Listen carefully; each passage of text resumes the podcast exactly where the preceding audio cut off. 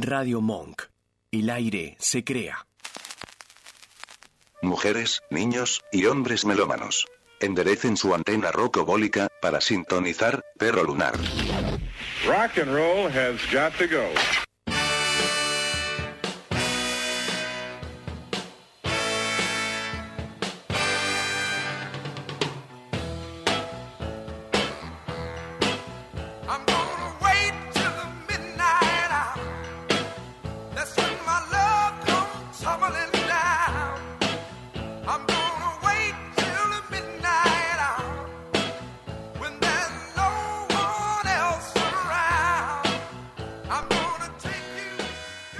Tardes, noches. Pasen a esta habitación de hechizo musical de aproximadamente 60 minutos que se llama Perro Lunar, que lo conduce Gonza Juani, que hoy lo opera Mía, a quien le damos la bienvenida a este comando técnico de Radio Monk en esta hora de música, porque resulta que Vasco está enfermo, así que le mandamos como un abrazo eh, apapachador de aspirineta, de lo que sea que, que lo ponga en órbita de nuevo en esta radio, pero bueno, hoy vamos a contar con la operación de Mía. Episodio 8 de esta música desde la azotea con un cable a tierra. En un abril, gente ya otoñal, ¿no? Que cada vez se pone más frío, más ventoso. Es como momento de ir eh, ahí guardando los ventiladores, momento de pisar alfombras de hojas secas en las veredas, eh, algunos charcos por ahí de veredas rotas, lluvias más frecuentes, ¿no? Abril es ese mes donde empieza a llover o a lloviznar, digamos más. Eh, el otoño tiene eso, ¿no? Como sus amantes, sus detractores. En mi caso me declaro amante. Eh, no sé mía, no sé el vasco. A veces es como mitad y mitad, ¿no? Estamos como que. Depende cómo sea el otoño, depende cómo sea el verano. Todo es relativo. Bueno, hoy tenemos un programa con momentos, eh, qué sé yo, de ciénaga acústica, algún poderío folk también, eh, hablando después de artistas de tapas de discos, arquitecturas de sampleos, como hace un tiempo no traemos, baladas románticas al piano, bueno, y otros menjunjes sonoros que se van a ir mezclando a lo largo de, esta horita en Radio Monk. Así que vamos a poner en marcha Perro Lunar con la música de Lucy Patané, una artista argentina que sonó hace un par de programas en un tema de su disco a dúo con Paula Mafia, Lesbian Drama, y que hoy traemos en el primer disco solista que lleva su nombre, Lucy Patané, eh, cómo presentarla, ¿no? Es una de las artistas más lúcidas, eh, integrales, prolíficas, multiinstrumentistas además, que viene hace muchos años eh, tocando en distintas bandas, formaciones, aportando sobre todo su guitarra en distintos proyectos, produciendo otros, entre los que se cuentan bandas como La Cosa Mostra, Las Taradas, la banda de Diego Frenkel, el ex La Portuaria, bueno, ni hablar sus dúos con Marina Fajes, ¿no? Bueno, y podríamos seguir. Eh, la propia Lucy dijo de este disco que ahora vamos a presentar, el primer disco solista del año 2019, dice Lucy, es la presentación de lo que soy y de lo que sé hacer, o sea, componer, tocar varios instrumentos, producir, grabar, es como una bienvenida a mi universo y mi arte. Yo creo que mi disco en sí es disidente. No tomé ejemplo de absolutamente nada de lo que la industria musical o las modas marcan. En ningún momento pensé si el disco tenía que sonar de una manera o de otra, y por supuesto que es un disco lesbiano. Un par de canciones te das cuenta claramente que están escritas a mujeres. Dice Lucy Patané, y tomando eso de canciones escritas a, la novedad de este disco es que Lucy, que venía hasta entonces ¿no? de una larga trayectoria en la composición, pero fundamentalmente instrumental, de repente pasó a producir un disco con letras escritas por ella. Y que por eso dice que se demoró tanto, ¿no? Cuentan varias entrevistas. Por esto de, sentir que cuando escribís las letras de tus canciones te expones más, ¿no? O sea, quedas más al desnudo y quizás a merced de críticas que en la música instrumental no te llegan tanto, ¿no? O te llegan quizás de otra manera. Bueno, y en la música, como dicen tantas reseñas de este disco, es una lista de temas donde hay mucha versatilidad, hay como un viaje sónico que va ahí entre lo eléctrico y lo despojado, lo turbulento y lo calmo, ¿no? Eso es un poco el vaivén de este disco. Y en la portada aparece Lucy Patané saltando ahí con una capa onda superhéroe, tocando bajo en el aire. Y de fondo, lo interesante es que hay como una. ¿Vieron esas paredes rayadas tipo estacionamiento? Bueno, la foto de portada está sacada en un estacionamiento que no es azaroso porque simboliza un recuerdo de la infancia. Y cuenta en otra entrevista para página 12, Lucy Patané, cuando tenía nueve, mi hermana que tenía once, cantaba en una banda que se formó en su escuela y en un momento echaron al bajista. Entonces yo dije, bueno, voy a ser la bajista. Y con unos pocos ensayos estrené con la banda en un patio de estacionamiento de supermercado de Quilmes y eso no me lo olvido más. Eh, recuerdo donde el lugar también es clave, ¿no? Porque Lucy Patané era eh, originalmente de Paternal, o sea, de familia venía de ahí, sur del conurbano, Paternal, perdón, Bernal, sur del conurbano bonaerense. Así que bueno, sin más preámbulos, entramos en este octavo programa de Perro Lunar. Vamos a escuchar parte de este primer disco solista de Lucy Patané, el comienzo precisamente, para entrar en uno de sus tantos climas, ¿no? Eh, en este caso el de ataque de guitarra acústica, ahí bien estridente, vertiginoso. Es como esta canción, una especie de power folk del lejano oeste, digamos, a galope, que sube y baja en intensidades y que se llama En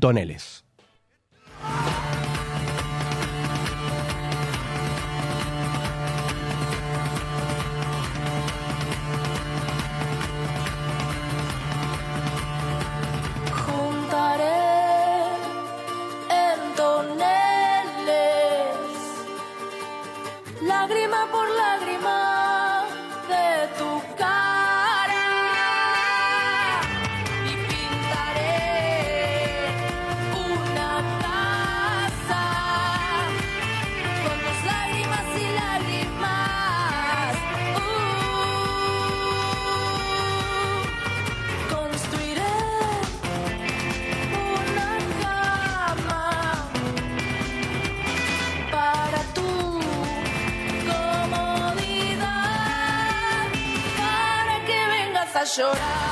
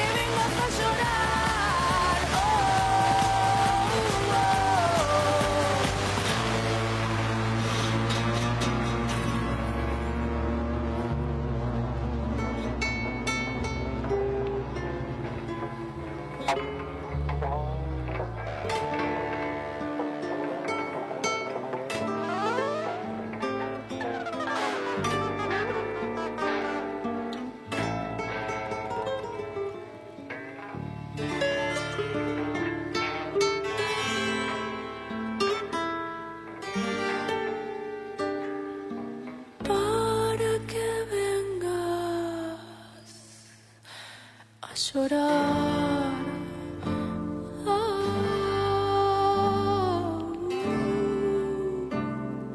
Para que vengas a llorar.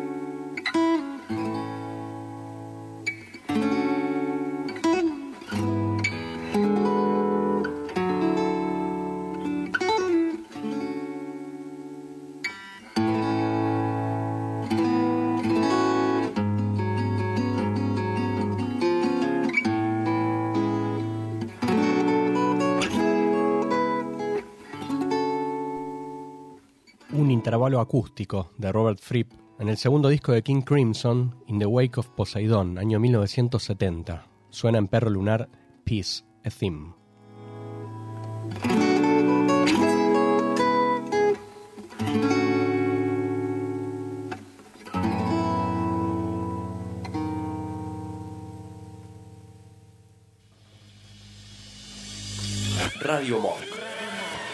Radio Monk. Radio Monk. La radio que ponía Bob Marley mientras se hacía las rastas.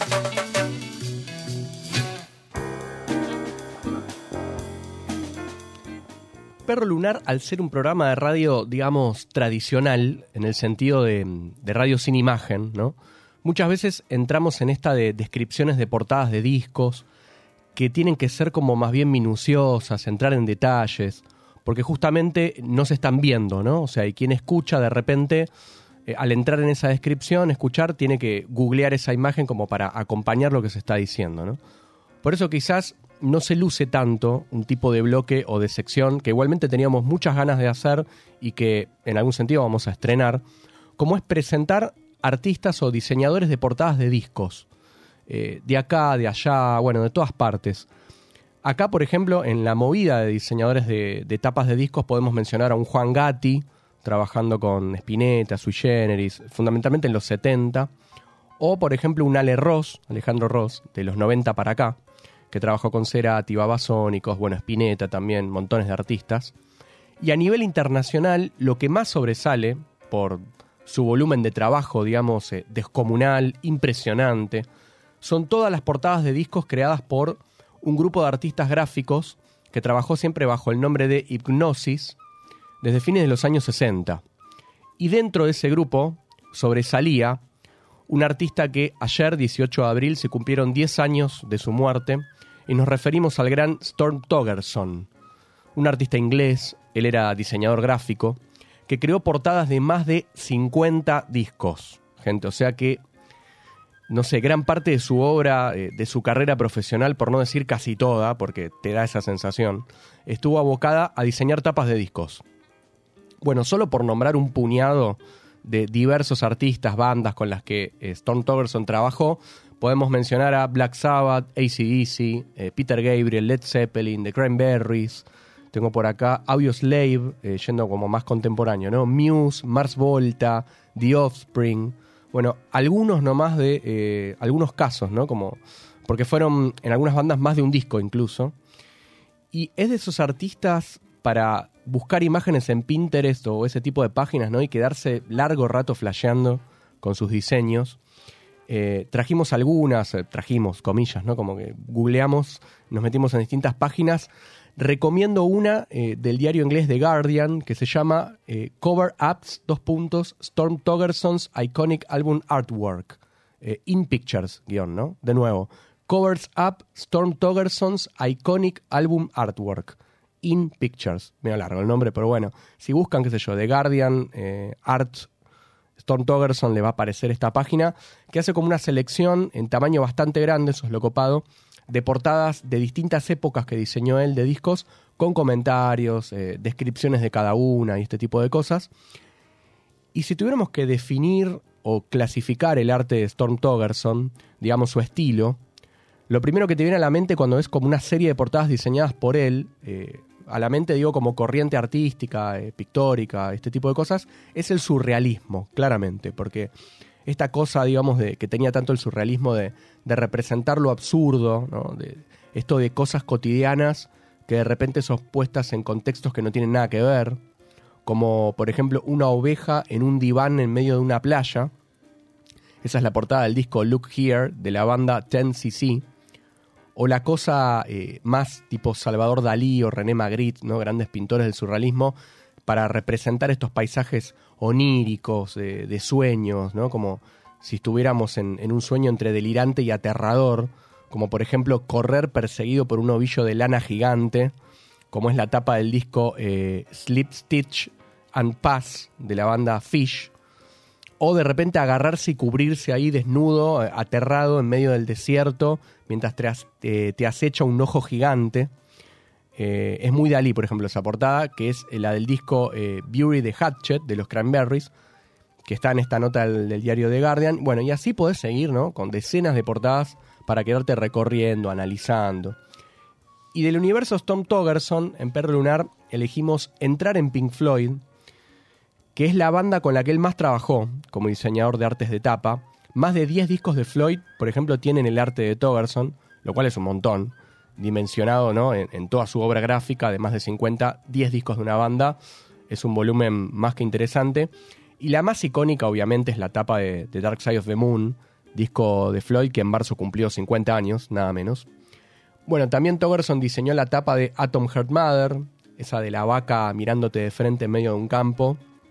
La de Animals, disco que tiene en la portada esa fábrica de chimeneas enormes y el cerdo ahí volador, ¿no? Que como globo así inflable Floyd lo, lo tiene en tantos recitales. La de Wish You Were Here, que están esos tipos dándose la mano y uno de ellos en llamas. Bueno, y dentro de toda esa serie de discos de Floyd, para homenajear a Storm Togerson, elegimos la tapa del disco Division Bell, eh, un Floyd ya sin Roger Waters, en los 90, esa tapa increíble con las dos cabezas de piedra enormes enfrentadas. Así que vamos a entrar en ese disco, copas en alto, por el arte de Togerson, que desde ya los invitamos a quedarse mirando, flasheándole un rato después de este programa. Y vamos a escuchar mientras al Pink Floyd del disco Division Bell haciendo What Do You Want From Me.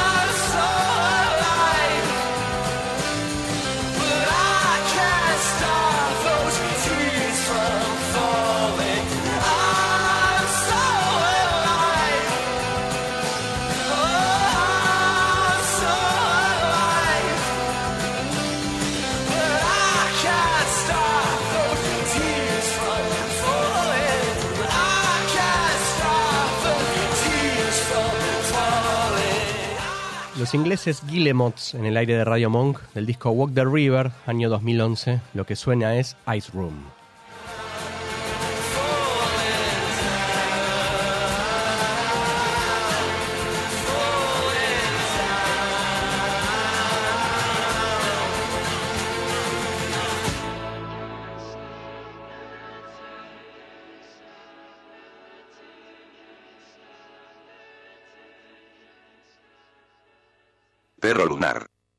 Música desde la azotea, con un cable a tierra.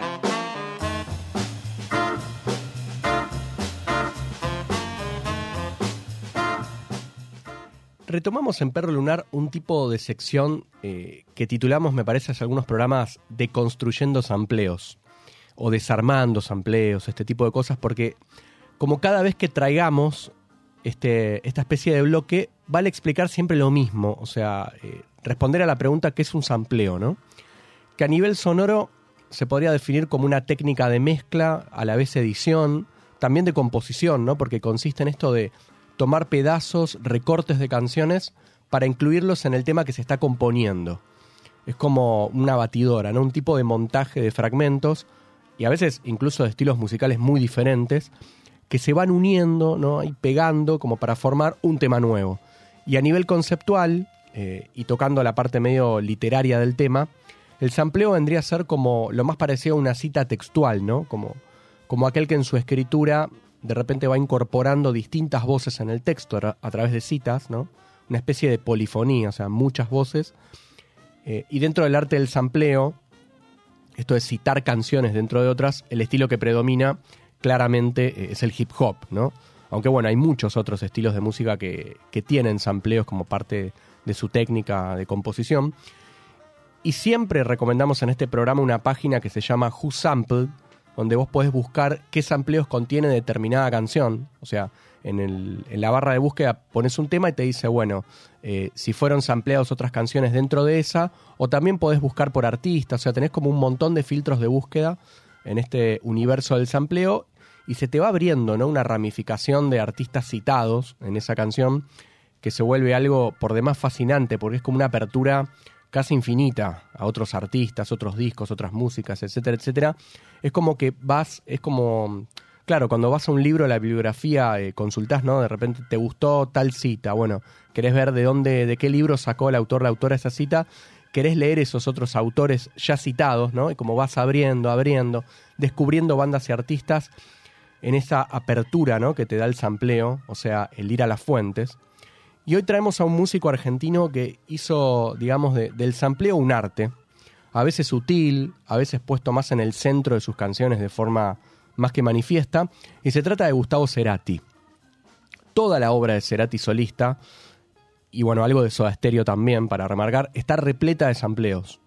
Pero hay un disco, sobre todo, eh, cuya, eh, digamos, arquitectura está hecha en su mayor parte de sampleos. Y ese disco es Bocanada, disco del año 1999, segundo disco solista de, de Cerati después de Amor Amarillo. Y en este sentido hay un video de YouTube que lo recontra recomendamos acá en Perro Lunar, que es eh, de Fede, Vareiro, que se llama La historia atrás de todos los sampleos de Cerati. Así se llama el video, La historia atrás de todos los sampleos de Cerati, donde eh, Fede Vareiro agarra su obra y va haciendo una reseña de varios sampleos que usa Cerati. Él va como disco por disco, escuchando eh, la partecita, está buena la secuencia que hace porque escucha la partecita del tema original de donde sacó Cerati los sampleos y después muestra cómo quedó en el tema del disco, ¿no? O sea, y en ese video entrevista al DJ Javier Zucker, que conoció bastante a Cerati, eh, que va contando algunos detalles de composiciones, etcétera.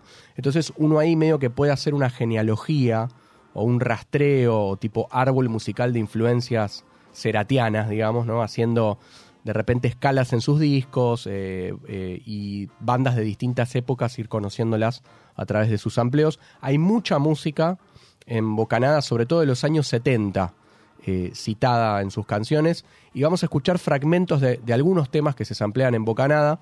Por ejemplo, vamos a, a escuchar un recorte de la canción MoMA de Electric Light Orchestra, que Cerati la acelera y le sube el tono.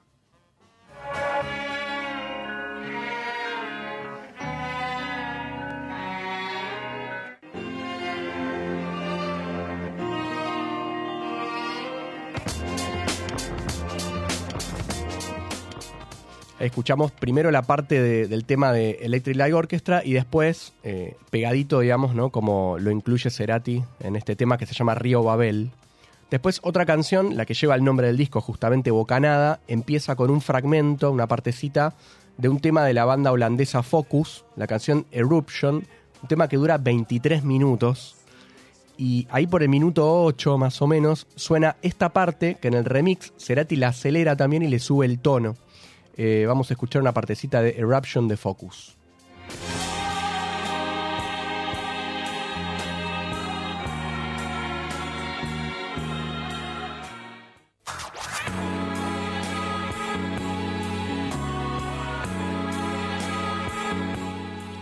Y el resto del disco es así, ¿no? O sea, es un tejido entre sampleos eh, de temas de, por ejemplo, Violeta Parra, eh, Eumir Diodato, el brasileño, de los chilenos Los Jaivas.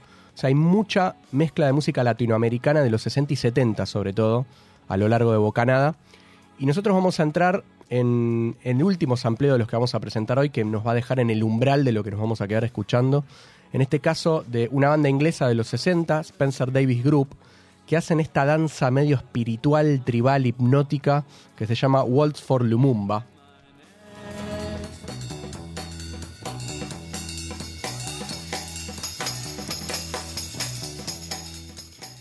Este tema dedicado a ese líder eh, anticolonialista, nacionalista congoleño que fue el primero en ocupar el cargo de ministro de la República Democrática del Congo, año 1960, Lumumba. Eh, lleva su nombre este tema de Spencer Davis Group. Esto es lo que samplea Cerati en la primera canción del disco Bocanada, que nos vamos a quedar escuchando en Perro Lunar y se llama Tabú.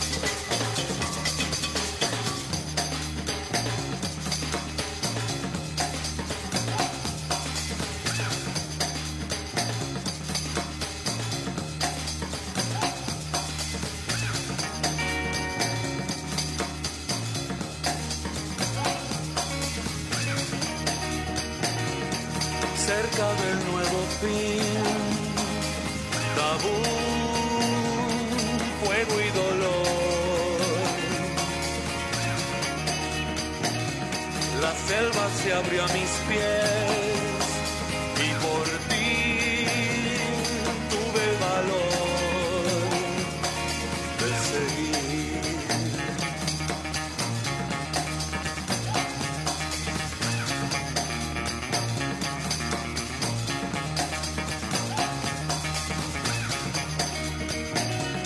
al ánimo de brillar. La luz se adelantó.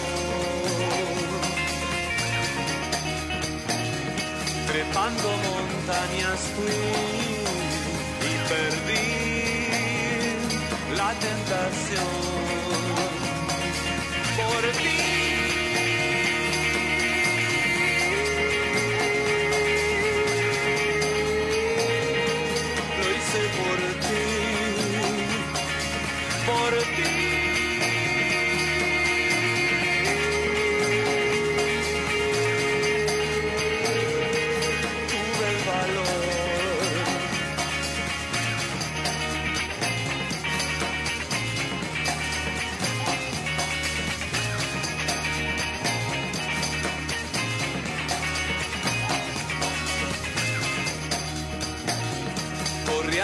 Alcanzarte y vencí la sordida sed.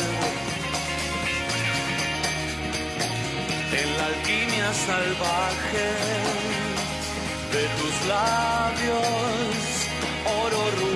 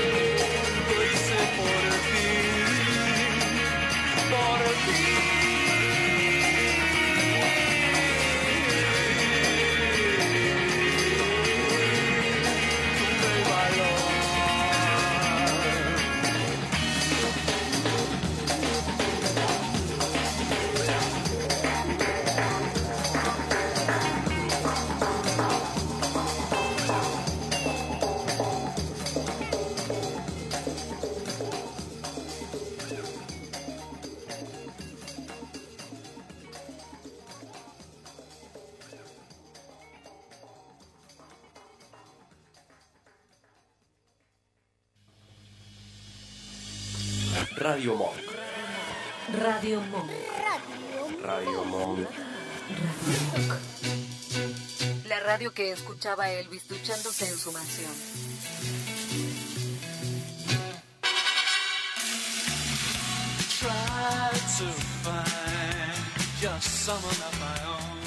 En Perro Lunar vamos a hacer ahora una escala en Liverpool, una de las ciudades portuarias inglesas, no para hablar de los Beatles, la banda de Liverpool obviamente, sino de otra que está sonando ahora de fondo que se llama The Pale Fountains.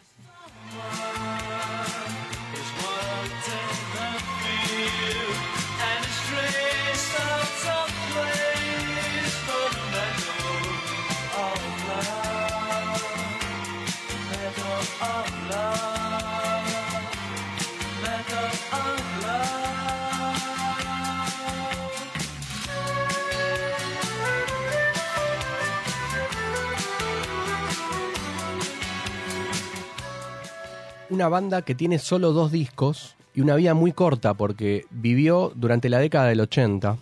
Esto que suena está en su segundo disco, eh, el último, digamos, que se llama Pacific Street, año 1984. Y la música tiene ese aire medio de, de eh, pop orquestada, ¿no? O sea, tejida de guitarras acústicas, sintetizadores que entran y salen, cuerdas, bronces, ¿no? Toda esta amalgama. Eh, bueno, el cantante y guitarrista de, Pale Fountains, Mick Head, dice que la banda se inspiró un poco en los Beatles y otro poco en la música de Bert Bacharach, que murió hace poco. Y la música de los Pale Fountains atrapa bastante esa esencia, ¿no? De medio de sinfonía pop breve, con su melancolía, sus claroscuros y este tipo de cosas. Y vamos a escuchar ahora en Per Lunar, llegando a las 8 menos 20, parte de su disco Pacific Street con un tema instrumental que tiene un nombre medio surrealista y se llama El almohadón fiel, o en inglés, Faithful Pillow.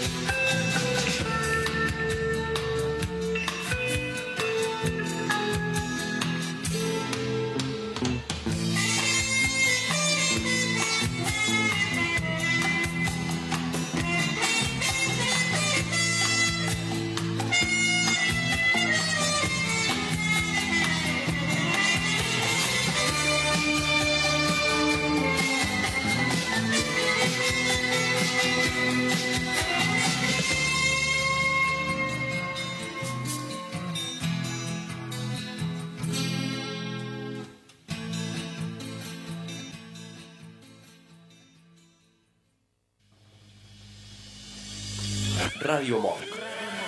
Radio Monk. Radio Monk. La radio que escuchaba Telonius mientras tomaba la sopa.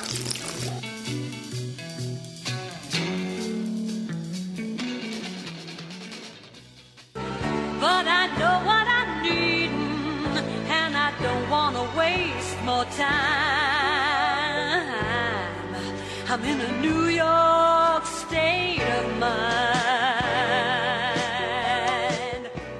Con ustedes la quinta esencia de la canción que unió el universo musical, cinematográfico y teatral. Se llama Barbara Streisand. Tiene, no sé, más Nueva York en la piel que ninguna. Nació en Brooklyn. Eh, el 24 de abril, dentro de poquitos días, cumple 81 años. Barbara Streisand, que está radiante, eh, cantante, compositora, actriz, productora, eh, bueno, mil cosas más. Durante más de 60 años de trayectoria. Alguien que empezó actuando en la película Funny Girl, año 1968, que ganó un Oscar con esa película y ahí entró en su carrera hollywoodense, ¿no?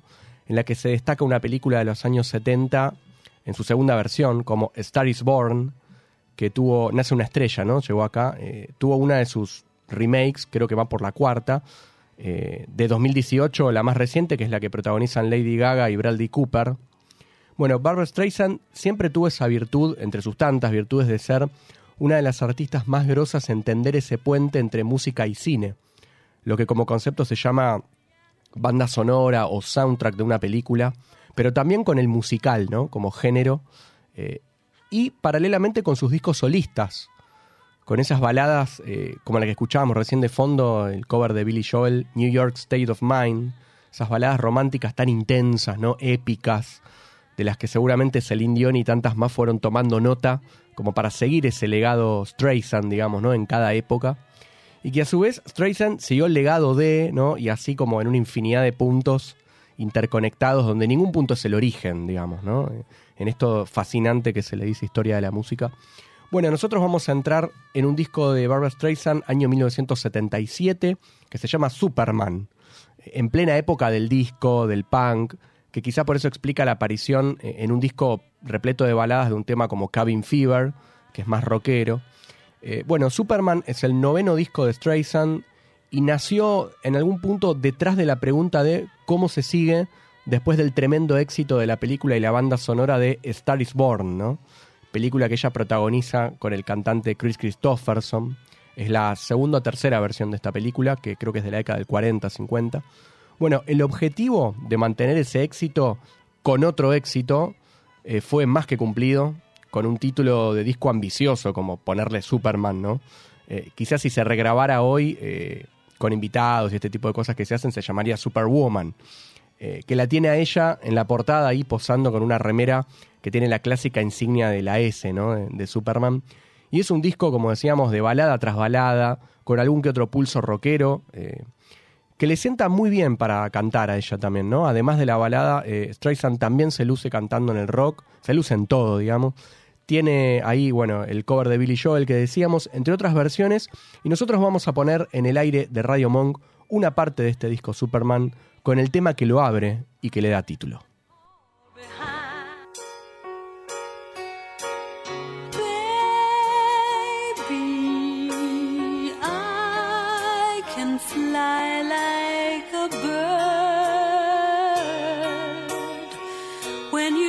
Touch me with your eyes, flying through the sky.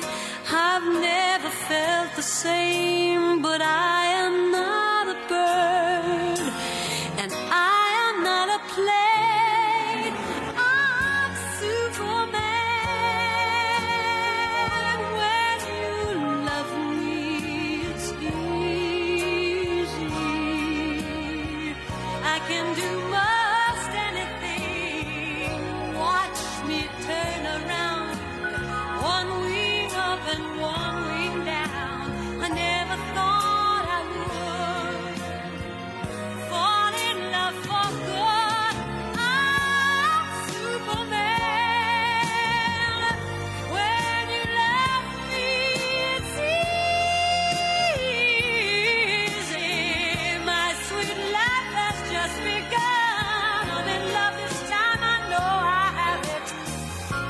to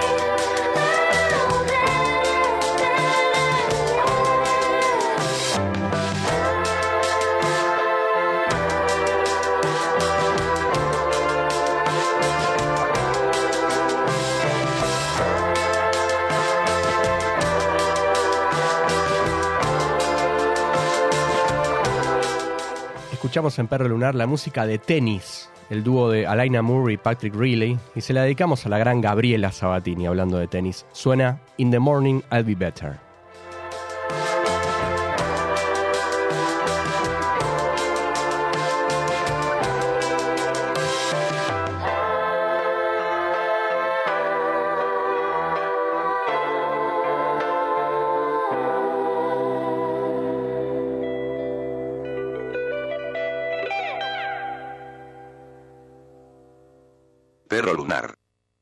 Desde la azotea, con un cable a tierra.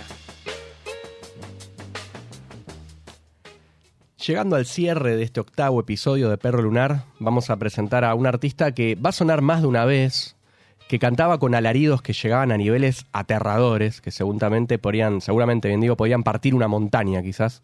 Técnicamente un registro que llegaba a las tres octavas y media. Al papá del gran Jeff Buckley, que heredó alaridos, eh, que también va a sonar Jeff Buckley, de la época en la que surgían bandas como Nirvana, Soundgarden, toda esa escena. Ahí estaba Jeff. Y nos referimos a su papá, a Tim Buckley. En la historia de la música, a él se lo suele meter dentro de, de esa categoría o rótulo de tipo cantautores folk de los 70. eh, y literalmente de los 70, digamos, por su muerte trágica en 1975, entre altas dosis de heroína y alcohol. Eh, signo que también marcó a su hijo Jeff, ¿no? Que tuvo también una muerte en ese sentido pero que en su música fue mucho más allá de la figura de, cantautor, porque en los discos de Tim Buckley hay jazz, psicodelia, funk, soul, rock and roll también, ¿no? Si bien empezó eh, con un corte más como acústico, más cantautor, pero bueno, como tantos artistas que fueron encasillados en ese rótulo y que después no hicieron otra cosa que ir como resquebrajando, dinamitando el rótulo disco tras disco. Definitiva, el rótulo es como para las bateas de las disquerías, ¿no? Industria pura. Eh, uno de los títulos de Tim Buckley, eh, el último de sus discos 1972, se llama Greetings from LA. En este LA, ¿no? Eh, abreviación en referencia obvia a la ciudad de Los Ángeles. Y es el disco menos solitario y más de banda de él, de Tim Buckley, el que dejó atrás la sonoridad más folk, como decíamos, ¿no? Más de trovador, para ir nutriéndose de otras músicas, ir sumando instrumentos, eh, voces, porque de repente en el disco van a escuchar vientos, coros, buscar otros matices también para cantar. Eh, el disco entero es una postal de Los Ángeles y el hervidero también de cruzas musicales que se respiraba ahí, ¿no? Durante los 70, eh, sobre todo con Johnny Mitchell a la cabeza. Y para muestra elegimos una canción a puro rock and roll, coros, caños, tiene un poco de, todas estas mezclas, que se llama Move With Me. Y así llegamos, gente, al final de este Perro Lunar, episodio número 8. Gracias por acompañarnos, gracias a Mía en la operación y los dejamos ahora en el área de Radio Monk con una que sepamos todos para seguir escuchando músicas en, en el caer de, la noche, ya, ya ni tarde, porque nosotros somos un programa de frontera tarde-noche que cada vez es más noche eh, que tarde. Así que bueno, eh, en la caída de, esta tarde, que ya es noche, terminamos de acompañarlos en Perro Lunar, música de la azotea, desde la azotea, con un cable a tierra y les decimos hasta el próximo miércoles. Nos vamos con Tim Buckley, Mood With Me.